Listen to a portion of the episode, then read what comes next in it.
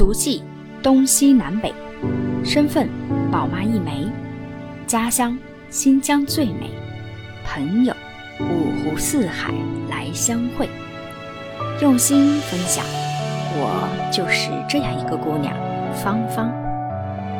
欢迎收听新芳芳，一起来分享身边的故事。哎，我在帮小伙伴问一个问题啊，那你说，假如说我呢，就是智力要去这八大，但是呢，哎，我这个成绩啊，可能就离他这个正常的录取线差了那么一些啊，就差这么一步之遥。那如果是像这种情况的话，呃，我我我如果要是就没来成，我就觉得很可惜。那有没有什么其他的方式和方法，呃，可以说，呃，对这些差了一步之遥的孩子啊，或者是呃想要立志来，但是呃这个成绩上没有达标的，那我们有没有什么其他的选择？啊，呃，这一块呢，可能要跟大家介绍一个全新的一种留学的一个途径，也是香港在两千年才开的一个这个这个途径，我们叫做啊副学士二加二留学。OK，学士我们知道都是本科嘛，但是它前面加了一个副字，就说明你的分数暂时还没有达到学士的一个要求啊，你先要在副学士里先读书，然后呢，啊，读完副学士之后再转入学士读这么一个概念。嗯，啊，其实副学士对副学士这个很早，对副学士这个很早，在两千年当地的那个当当年的那个车手叫董建华。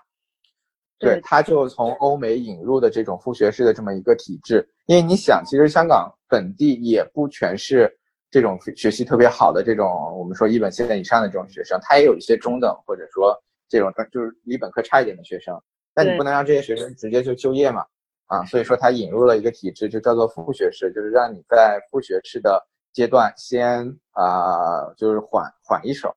啊，你先在这里先读两年。然后呢，再根据你的成绩，就是跟那个这个申请制一样，再去申请你对应成绩的这种本科。那么，就比如说香港大学，它就有啊副香港大学的副学士，你可以在香港大学的副学士先读两年，啊，然后毕业这个读完两年之后呢，再去申请八大的一个本科，啊，所以通过这条路径，你也可以完成啊最终读到这个本科的这么一个愿望吧。啊，而且呃，需要特别说明的是，就是之前有很多家长总是总是问我们，这个不就是内地的专升本吗？其实这跟专升本是完全不一样的啊，它这个是体制上的一个差异。对，这种副学士可能有，因为它是源自于欧美，所以它有点类似于啊西方的这种呃 diploma 或者说这种预科啊，或者说这种大学的一个衔接的这么一个课程啊，它教授的基本上是通识教育，就是。呃，有，比如说你学商科，有管理学，有市场学，它都是会学，是跟本科是一样的课程的，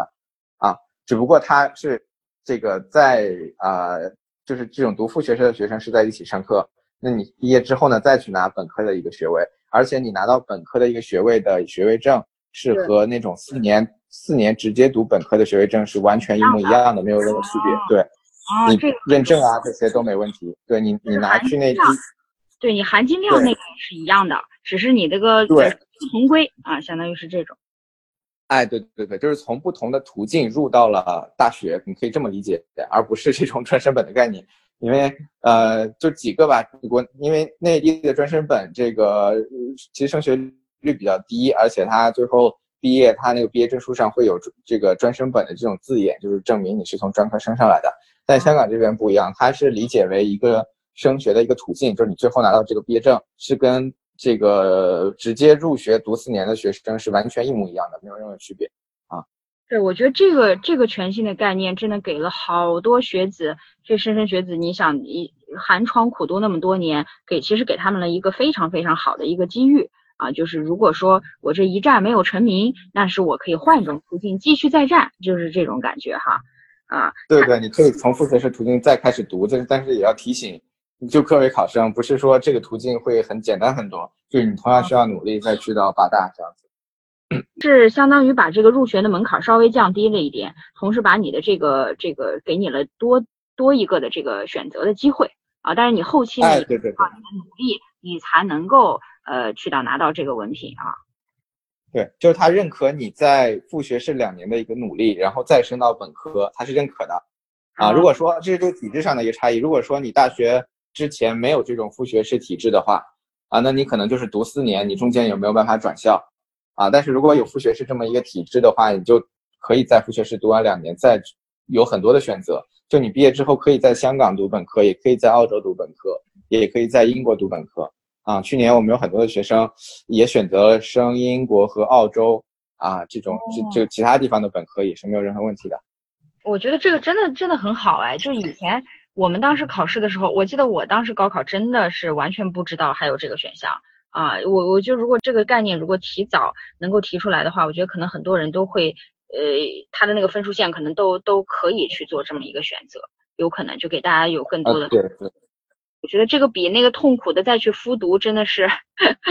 真的是这这强出多少倍？好像这个概念已经在欧美国家已经流行了很久了，有一些是不是什么什么名人也是在读这个副学士专业出来的？呃，我举两个例子吧，就是因为因为因为就是欧美欧美国家的这些读副学士，其实已已经有非常多的这种人去从副学士的学院再读到再升读到本科啊，读到更好的一个本科，然后完成他的一个教育的一个生涯的。然后举个例子，比如说呃上一届的美国总统叫奥巴马，这个大家可能都认识。那他前两年呢，就是在西方的文理学院读的副学士的这么一个体制。啊，然后呢，他在本科的阶段去到了，如果我没记错的话，应该是哥伦比亚大。啊，对，哥伦比亚大学的本科，然后完成了他的一个就是教育方面的一个逆袭吧，或者蜕变吧，我觉得，因为哥大我们都知道啊，王力宏的母校嘛，对啊，基本上啊，你科大毕业成就是之后给就是进入社会之后，你的一个学历上基本上是非常顶尖的一个水平啊，所以说有很多非常多的名人都通过这条路。对对，哎对，是哥大的毕业生。哦，还有一个举一个本地化的一个例子吧，就是香港这这一届特首叫林郑月娥嘛，上一届叫梁振英。啊，梁振英，如果你百度一下，你可以搜索他的履历，他其实最早是在香港理工大学读的叫高级文凭，但之前的那个叫法不一样，其实也是副学士的一个体制。啊，他读完在香港理工大学读完两年的副学士之后呢，他去英国的布里斯托大学读的本科的大大三大四，嗯，然后他最后呢就是拿到了这个布里斯托大学的本科学位嘛，然后之后又回香港从政这样子。我我我觉得咱们这个节目真的内容太充实了，不但有干货，还有八卦。对对对。所以我觉得这个东西呢，就是可能呃，咱们在内地的很多有有一些家长还比较陌生，所以可能会对这个有很多的存疑。但其实，在欧美已经流行了很长时间了，只不过呢，香香港先引入了这样一个机制啊，所以可能对对，这个是文化上的一个差异。我们提供这种节目，也就是消除一些信息差嘛，就让大家能够通过很方便的形式了解到更多的资讯，对吧？也是提供一些价值给家长。啊，对对对，这个，哎，那那我再问一个啊，就是我自己本人也很关心的问题，嗯，你看，假如说我这个高考这个成绩呢，离我这理想的学校差了这么一点儿。啊，但是我又不愿意放弃，那最终呢，我们来呃学习了这个副学士啊，那我选择了这个副学士之后，其实我最终还是想要申请到我目标的这个学校的。但我读了这个副学士，我申请到目标的这个学校，其实这个中间嗯难度有多大，或者说我最后能够拿到我这个目标学校的这个毕业证书的这种概率升学率有多高？我觉得这可能是好多。朋友们关心的一个非常重要的问题，因为他怕折腾这么一圈，万一最终目标没实现，也有点惨啊。所以呢，对对对，所以说，就如果说我选择了这个副学士啊，当然前提条件啊，前提条件啊，一定是我自己自身要努力去学习的这样一个情况啊。然后我们一个升学率也好啊，或者说我最后能够拿到我这个目标学校的这个 offer 的这个概率高不高？从你们立场的来看。呃，是这样的，副学士呢，在刚开的那两年，就是大概一三一四，他那有已经有有些内地生报名了。那么这两年呢，因为是属于这种摸石头过河的这么一个状态，那么呃，我们那两年做了很多的申请，但是我们呃都把它成功的送入了这个，比如说香港大学这种非常好的学校的副副学士的这种学院里。他就读两年的之后呢，我们就发现，啊，那两年的升学率真的不是特别理想，就是有一部分同学可能是因为。不适应西方的教学方法呀，或者说是英文不是特别好呀，啊，因为你你知道它毕竟是分数上是有一定差距的嘛，啊，因为这些东西它可能升学没有升读到特别理想的学校，但是都升到学了，没但没有升读到特别理想的学校，对，但是从一六年开始呢，基本上内地生来香港读副学士的升学率啊，我觉得来讲都蛮高的。我们现在没有一个具体的一个，因为我们这边没有所有学生的一个升学统计嘛，但是我们可以从那个学校官方的一个发布的一个升学率的那个图标里看到，那。呃，比如说香港排名就是升学率靠前的几所学校，像香港大学呀、香港城市大学呀、香港浸会大学呀，对这几所就是副学士升学率比较高的学校里，它升学率都达到了百分之八十以上。哦。然后，对我们看了之后，然后我们就打电话去咨询学校，我们说这百分之八十以上的都都升到了学呢百分之这个十五或者十快接近二十的这么一个比例，这些学生去到了哪里？然后学校给我们的答复是。这部分学生都是香港本地生，就是他们没有升学要求，他们就直接去工作了。然后我我说是不是可以这么理解，就是内地生来香港读书的基本上百分之呃九十五以上吧，都升读到了本科。啊，他们说是的，这两年学生对自己比较有一个清楚的一个规划，然后也有一些前面的一些学就是呃就是学长学姐吧，走就趟过一些坑啊，所以说这几届学生啊，基本上升学都不是一个很大的一个问题啊。但是就是区别于你去到了哪哪哪，就是哪哪哪一类的学校嘛？哎，对你可能有的同学去到了啊香港理工，有些同学去到了香港浸会，然后有些同学去到了香港教育，那么还有一些同学可能去到了香港私立的，比如说公开大学或者恒生大学等等啊这些学校。啊，就是就是如果其实你拿到这个这个这个本科毕业证呢，其实这个升学率还是蛮高的，但是也是取决于你对自己的目标定位，所以就是要看也要根据你前两年的学习成绩。是吧？就前两年的一个哎，对对对对，就前两年的一个学习成绩，这个是最重要的。但更重要的是，你可能啊，在申请学校的时间要做更多的一些啊研究，还有去递，比如递交学校的一个时间呀，比如说你的一个面试表现呀，就还回到了我们之前那个申请学校的一个问题，就是说啊，你升本科的时候啊，也也是综合背景去影响你的一个升学的一个学校的啊。就是前提条件是主要努力去学习，在这两年当中。啊，学到了这个这个扎实的这个分数之后，就肯定是更有利于你后期再去申请你的这个目标学校，啊，哎，对，没错。话说你你们有没有这个给你们这个前来咨询呀，或者是你们的这个客户的小伙伴们有画画这个素描图？大概什么样类型的人，他们可能会更愿意，或者是更适合去做参加这样一个副学士这样的一个计划？啊，去去去选择啊，OK，那其实有两类啦，两类同学了。第一类就是可能分数来讲，在一本线左右，就是说他升香港八大差一点，就可能差十分二十分，差的不是很多的。嗯，啊，那这类学生其实本身的学习能力其实是非常好的，可能因为高考发挥，或者说这个就差那么一点点几道选择题的这么一个问题，就就就与这个香港八大失之交臂了嘛。那这类同学呢，通过。啊，副学士的两年的学习，基本上哈，我们这边百分之九十都读回了香港八大。就是他读完副学士之后，啊，因为他的学习能力啊，各方面都是 OK 的，再加上就是我们这边会有一些规划和引导的这些课程了，啊，给到他，他基本上百分之九十五都升回了香港八大。这是第一类，就是他啊，高考差一点分数，但是又不想复读，啊，然后呢就选择了这种复学士。哎，对，高考差一点。然后又不想复读，然后从复学士这种途径读，就又升回了八大。嗯，啊，这是第一类学生。这是第一类学生。那对，然后第二类还有一种，就是他可能分数没有第一类那种好，就是他的分数可能距离一本线还差五十分、六十分这种，可能就是在一本线和二本线中间，或者二本线刚过一点。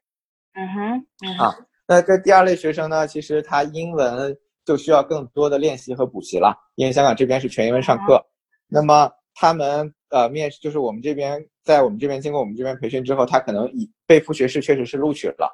对啊，但是他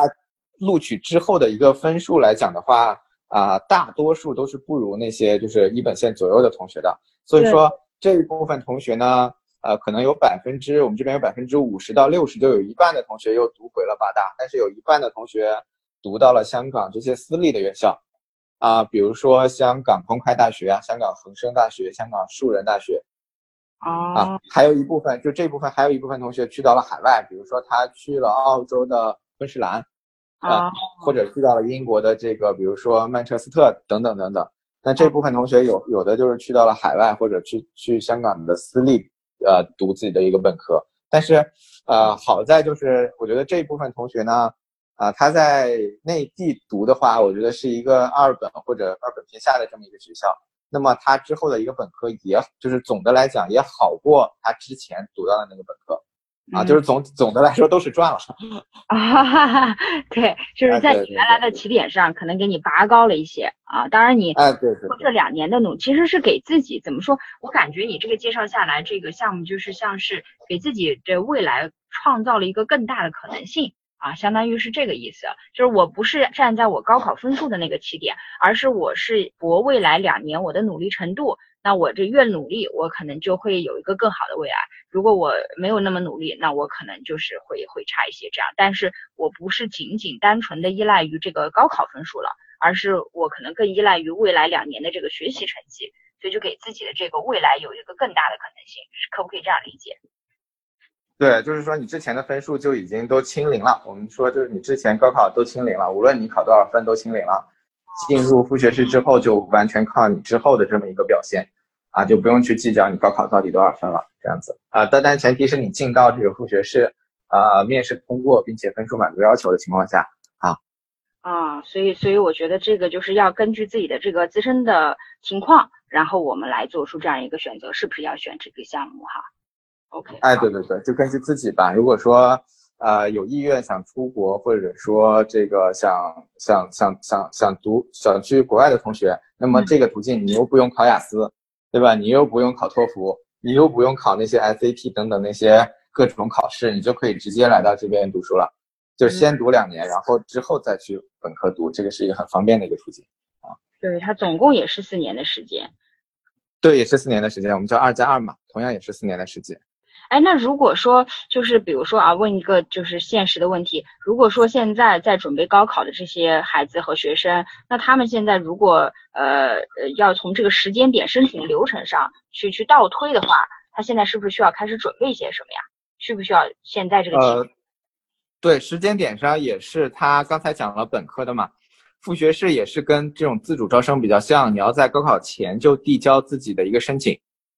啊。然后有的复学式的院校，比如说香港大学，他会在高考前就邀请你做一个面试，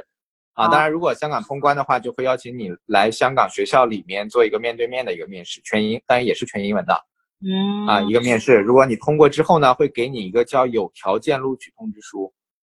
啊，就是说你你你相当于拿到这个录取通知书啊，已经是录取了，但是你要达高考要达到某一个分数，啊，那。其实，而且最重要的，我觉得是这个录取呢是不影响高考的。就是这个跟你，如果你高考考就是报内地的学校，它是不影响你报内地学校的。等于说拿了一个香港的录取，拿了一个内地的录取，拿了两个录取，然后到时候就可以根据自己的呃情况吧，去选择到底是读内地的学校还是读香港的学校。双保险。对对，双保险没错。哦，哎，这个很好哎，这个时间申请上完全不冲突。哎，那也就是说，但是要早做，一定要早做。就是现在我已经算中断了，到副学士，副学士，呃，可能现在呃已经以四月底会有一批，他每个月基本上学校都会有一批面试，啊，所以说尽量早申吧，我觉得早申名额会比较充充充足一点。哦，那这个，哎呀，我们录节目这个时间，恨不能再早一些就好了哈。这个还好还好，因为不要在高考之后再申请就好了。高考之前竞争相对都比较小一点啊，高考之后可能人会很多。哦，这个就所以这个这个这个点很重要啊，我觉得再敲一下黑板，因为因为如果要是呃像我们常规思路来说啊，那可能适合的人是，比如说啊，可能差一点点没有录取上，我还以为是说等到高考完了以后，看看自己有没有达到这个分数线，然后我们翻过头来再报。但其实的情况是说，如果想要给自己多一些的呃这个机会，我们现在就要开始做做着手做准备，而不是等到高考以后。哎，对，高考以后就是大家所有人都在抢这个位置了。但高考前有一些同学他是没有时间或者没有精力去了解这些东西，他都在为高考做准备嘛。但是你了解到了这个信息，你做了准备，你就比别人优先有有一个优势了啊。所以你到时候拿了两个录取，你就不会高考就不会很慌啊。对心态也是有一个影响，我觉得。那个。觉得这个就是有没有什么内容需要做一个补充，或者是对这个即将要参加高考的这个高考生们，除了这个 fighting fighting 加油打气以外，有没有什么呃想要跟他们嘱咐的一些点啊，包括考试，包括呃在申请的路上有哪些需要避的雷啊，都可以。呃，高考呢，我就不是专业的了，因为这个每个这个高考的一个班主任呀，或者说学校的老师，我相信都叮嘱很多了，包括加油加油这些比较啊，就是比较比较呃。鼓鼓舞的话吧，我就不多说了。对我就想，呃，分享一下我压箱底的一个小故事吧，也是我之前从罗老师那听的。就是可能读文科历史的同学可能听过这个故事啊，就是呃，光武帝我们知道是刘秀嘛，对吧？他打仗，他有一次打仗的时候，就是他吃了败仗，然后呢，他就去营房里做巡视，然后他走进一个营房，他就发现，哎，这几个士兵抱在一起，哭哭啼啼，然后。这个满地打滚，脑袋撞墙，对吧？就都是这种的。然后他走进一个营房，哎，发现都是这种。然后又走进一个营房，哎，发现又是这种。嗯。然后呢，他走走走走走到最后一个营房，他就发现里面有一个将军。嗯。然后呢，这个将军就跟其他士兵不一样，就是他就是坐在那里。嗯。啊，然后面无表情，内心毫无波澜。啊，就是手里拿了一块破布，然后再擦亮自己的武器，对吧？然后刘秀呢出来之后，他就很感慨，他说：“这个小子以后肯定能成事儿。”啊，必成大器，对吧？那后来确实这个小子也确实成事儿了。那这个人呢，其实就是东汉的一个大将军，他叫吴汉。所以呢，最近疫情也是对高三有很大的一个影响嘛，大家都在家里复习，然后心情可能，啊，待了几个月也不是特别的这个特别好。所以说这个故事其实就告诉我们，其实当我们的人生遇到不如意的时候，不要抱怨，不要愤怒，然后也不要难过，对吧？那我们默默的埋头擦亮自己的武器，准备下一场战斗就可以了，对吧？就是这样。啊，真好，真好，我得为你鼓个掌。很高兴，对，很高兴可以就是跟广广大的家长或者朋友们分享一下香港的一些留学的一些新的讯息吧。啊，也是两地的一些文化的一些差异，希望能给你们带来一些价值，能让你们在茶余饭后多这个思考一下孩子未来教育的一个方向，大概就是这样。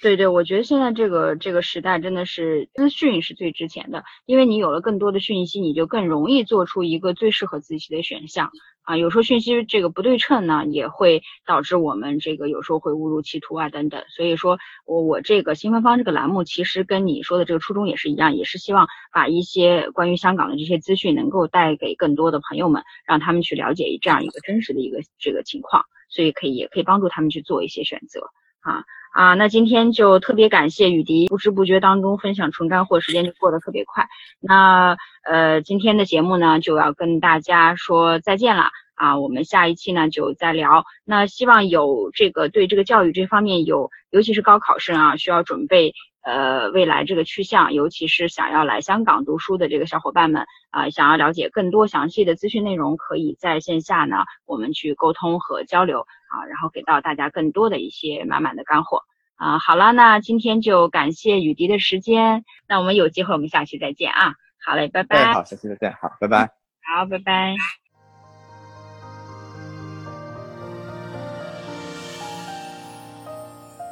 感谢您收听新芳芳。